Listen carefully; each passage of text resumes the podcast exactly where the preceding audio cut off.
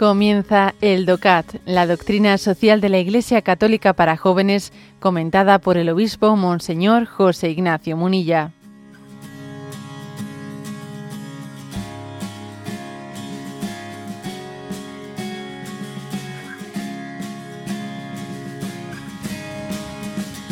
Punto 95.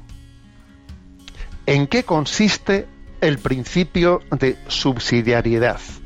Y dice así, toda tarea social está confiada en primer lugar al grupo más pequeño posible que la pueda asumir.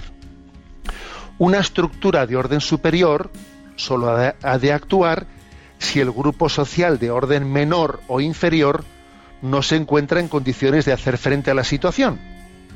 Así, el plano social de nivel superior debe situarse en una actitud de ayuda por si el grupo inferior no estuviese en la posición de poder arreglar un problema.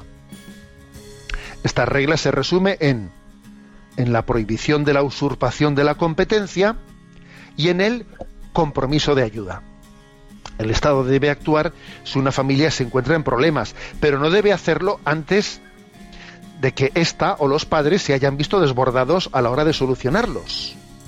Este principio busca fortalecer la libertad del individuo, de los grupos y de las asociaciones e impedir a su vez una centralización excesiva. La iniciativa privada debe ser fortalecida, ya que una parte esencial de la dignidad del hombre es poder ayudarse a sí mismo.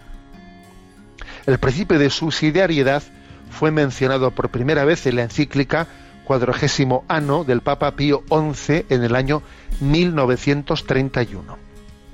Bueno, hasta aquí este punto 95 y como veis plantea, ¿no? hace una primera aproximación, luego en los puntos posteriores se va a profundizar más en ello, pero plantea qué es el principio de subsidiariedad, que es un principio, fijaros, no quiere decir que hasta el año 1931, que eso es muy recientemente, ¿no? que en el que el magisterio de la Iglesia lo formuló anteriormente no estuviese ya presente, ¿no? En, como un elemento clave ¿no? de la manera de vivir la, la, responsabilidad social. Pero es verdad que la formulación explícita ayuda mucho a entenderlo. Ayuda mucho. ¿Por qué se, se formalizó o se formuló así de una manera explícita en ese siglo XX, inicios del siglo XX, 1931? Hombre, quizás también por, por el influjo del marxismo y de, otras ideologías como el nazismo, el fascismo, etcétera, que tenían también un carácter totalitario.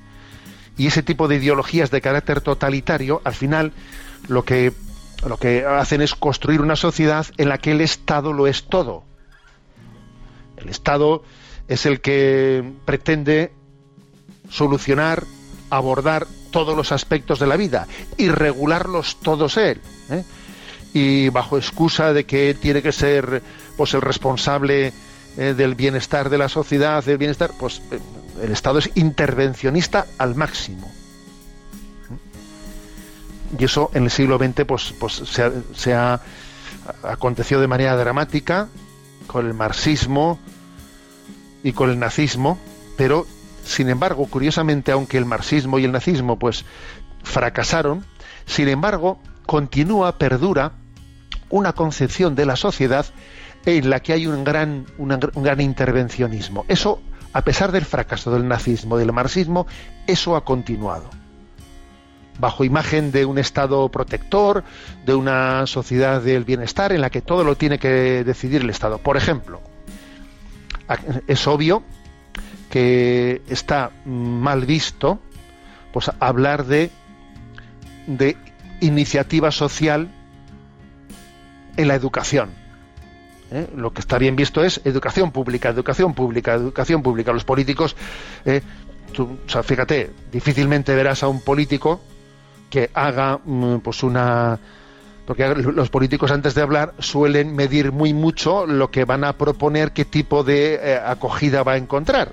Entonces se ha ido generando un tipo de, de opinión pública en la que lo que está mal visto es la palabra privado. La palabra privado es antipática. Público es una palabra simpática. Privado, antipático. Esto es así. Entonces, claro, la palabra privado, si resulta que es antipática, pues entonces eso, eso ¿qué es lo que se puede derivar de ello? Pues que somos fácilmente manipulables y que el principio de subsidiariedad pues eh, queda casi anulado. Sin embargo, la iniciativa, la iniciativa privada, la iniciativa social es signo de que una sociedad está viva. En resumen, ¿eh? ¿en qué consiste el principio de subsidiariedad? Consiste en que lo que puede ser hecho, lo que puede ser hecho desde un estrato social más de base, que lo, haga, que lo hagas, que sea así, que, desde arriba no estén decidiendo lo que puede decidir el que está abajo. Si una cosa la puede hacer, la puede y la quiere hacer la familia, que la haga la familia, que esté en su mano hacerla. Que no sea el municipio, el municipio, el que pretenda decidir sobre la familia. ¿eh? Que no sea la administración autonómica, que no sea. Es curioso, ¿no? Es curioso. Por ejemplo, pues, eh, eh, ¿dónde quiero matricular a mis hijos? ¿En qué colegio quiero matricularlos? Y entonces te viene una, una norma ya de la administración que dice, no, tú tienes que matricularlo en el colegio que tengas más cerca de tu casa. Oiga, pero yo quisiera matricular en otro colegio. No, pues vas a tener lo más difícil, porque yo me voy a encargar de poner unas normas en las que te sea mucho más difícil que tú puedes ir. Oiga, pero ¿me quiere dejar elegir a mí? ¿Por qué tienen que ser ustedes de arriba el que me vaya a mí coartando poco a poco en mi capacidad de elección? O sea, el principio de subsidiariedad es aquel que respeta el ámbito de decisión mm, que tiene, que tiene el sujeto primero de derecho, que es, que es, que es la familia y el municipio. Y lo mismo, si, ¿por qué tiene que haber, eh, ¿por qué tiene que haber una, pues una intervención continua y constante? pues desde un estado central que impida que los municipios tengan una capacidad también de, de auto, autogestionarse. Deja también que los municipios tengan su capacidad de regular el bien común. No pretendas tú regularizarlo y centralizarlo todo. este es el principio de subsidiariedad. ¿eh? Lo vuelvo a leer, bueno, en uno de sus párrafos, que la tarea social está confiada en primer lugar al grupo más pequeño posible que pueda asumirlo, sin pretender que el grupo superior anule la capacidad de decisión al principio al grupo eh, más de base. Y, y el grupo más de base que existe, ¿cuál es? Pues la familia, y luego la asociación de vecinos, y luego el municipio, y luego pues una, pues una provincia, un territorio, etcétera, etcétera. Eh, tema clave, ¿no? El del principio de subsidiariedad, porque curiosamente, curiosamente, es un tema en el que si la Iglesia no habla de ello en su doctrina social, de este tema hoy no habla nadie. Y en el fondo es un respeto, un respeto y es una, una apuesta, una apuesta por la creatividad del, del hombre, por la capacidad suya también, ¿no? de contribuir, de contribuir en este bien común.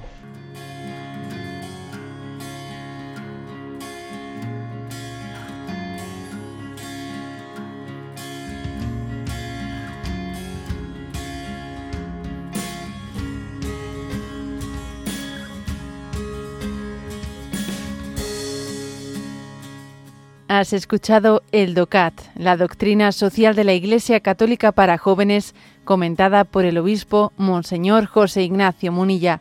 Encuentra todos los audios en radiomaria.es.